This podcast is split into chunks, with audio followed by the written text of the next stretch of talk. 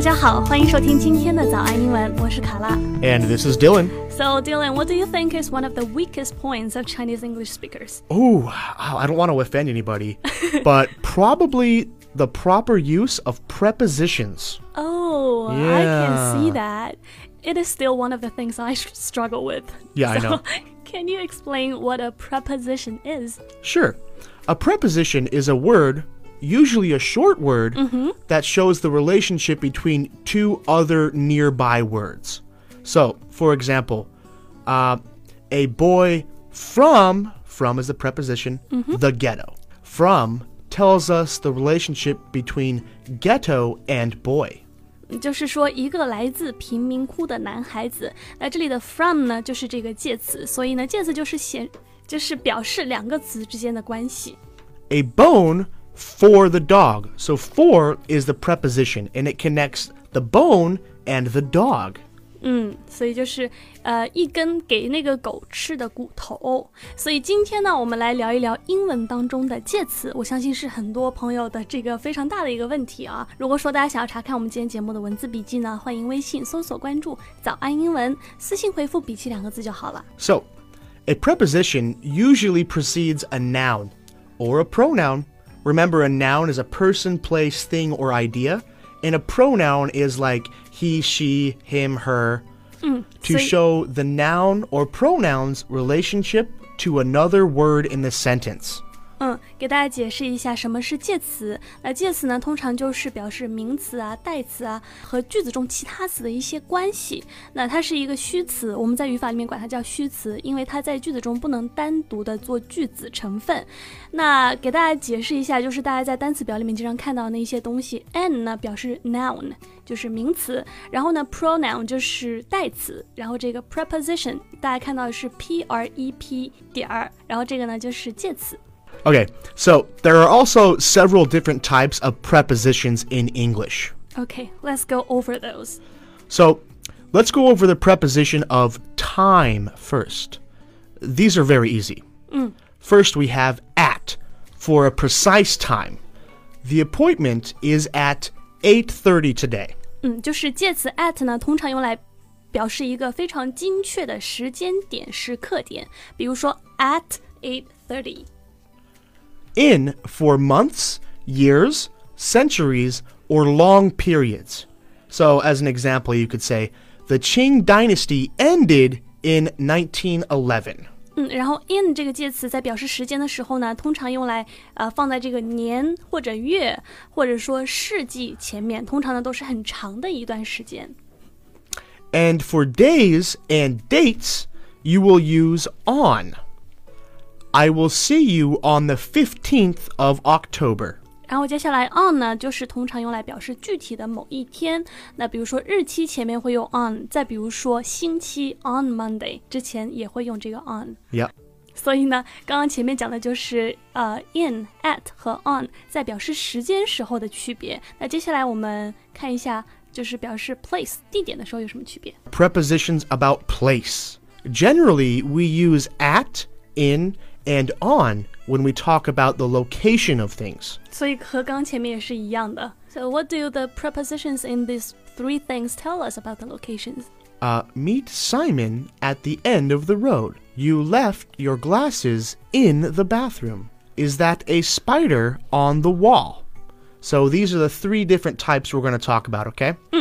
So you would say at a certain point, or at the end of something, or where you're at, at a place.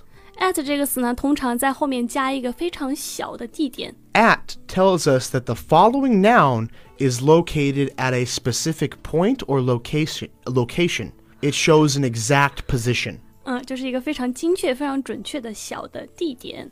So to use it as an example, we would say, "She's waiting at the entrance."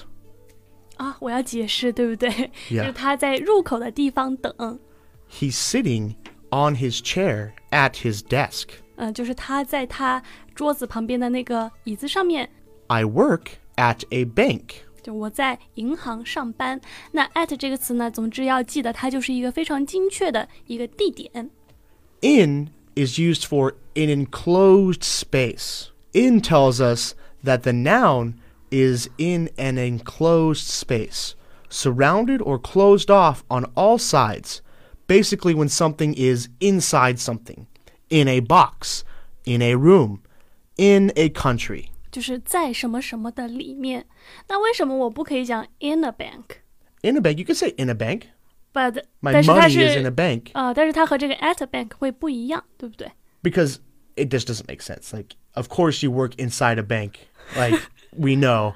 If I work at a bank, I'm not like sitting outside the bank. OK，、 Yeah. 如果说你讲 at the bank 的话，那就更多的时候呢是强调你在这个具体的地理位置点；但是如果你讲 in a bank，强调在这个银行、在这个室内、在这个里边儿。 So, the last one we're going to talk about is on a surface. Okay.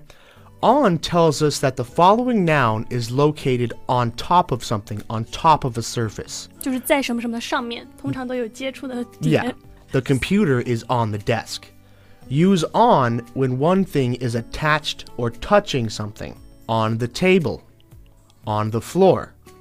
On the chair. 总之就是在什么什么的上面。And sorry for interrupting again。 It's okay. Don't do it again. 好， Okay. Last, we should talk about prepositions of neither time nor place. Do you know what I mean, Kara? yeah，比如说 about A boot? about， Are you Canadian? when I say prepositions of neither time nor space, I mean connecting words that do not mention time or pl- a place. 对 OK 还有比如说 for， Yeah. 对 So here are a few examples.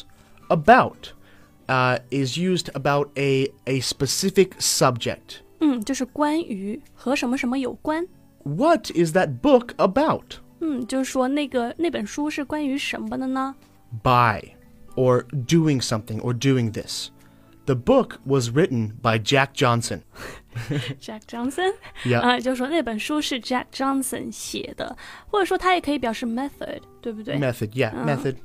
The next one is for or to use. Chopsticks are for eating. 嗯，这个 for 呢，通常就是用来表示它是用来做什么的，比如说筷子是用来吃东西的。 Of belonging or to belong to something. The Great Wall of China. 嗯，它就表示一种所属关系。 With together or part of. There goes that car with the blue top. 这个 with 呢，就是表示一个伴随。好，最后呢，here's a test. Is it on the tree or in the tree？ Ah, trick question. Okay? So remember, if it's inside something, inside an enclosed area, you would use In， in. But if it's just touching something or connected to something, you would say on。 on. Very good. 这个呢，就是我们之前讲过的，如果是 in 就是在里面，然后呢，如果是 on 就是有接触面或者说在上面。所以这就是为什么苹果是长在树上面，它没有在那个树的里边儿，所以它是 on the tree。然后如果说啊、呃有一个比如说什么虫子爬在那个树里边儿啊，或者说鸟在那个树里边儿啊，就是 in the tree。 Very good. 同时呢，早安英文除了录制免费的音频节目之外，我们也有精心制作付费的课程，帮助大家更加系统的提高英文。大家可以到早安英文的微信公众号私信回复“会员”两个字，就可以了解课程详情啦。 So this has been Dylan with Morning English. 我是卡拉， You guys have a good day. 拜拜。 Bye.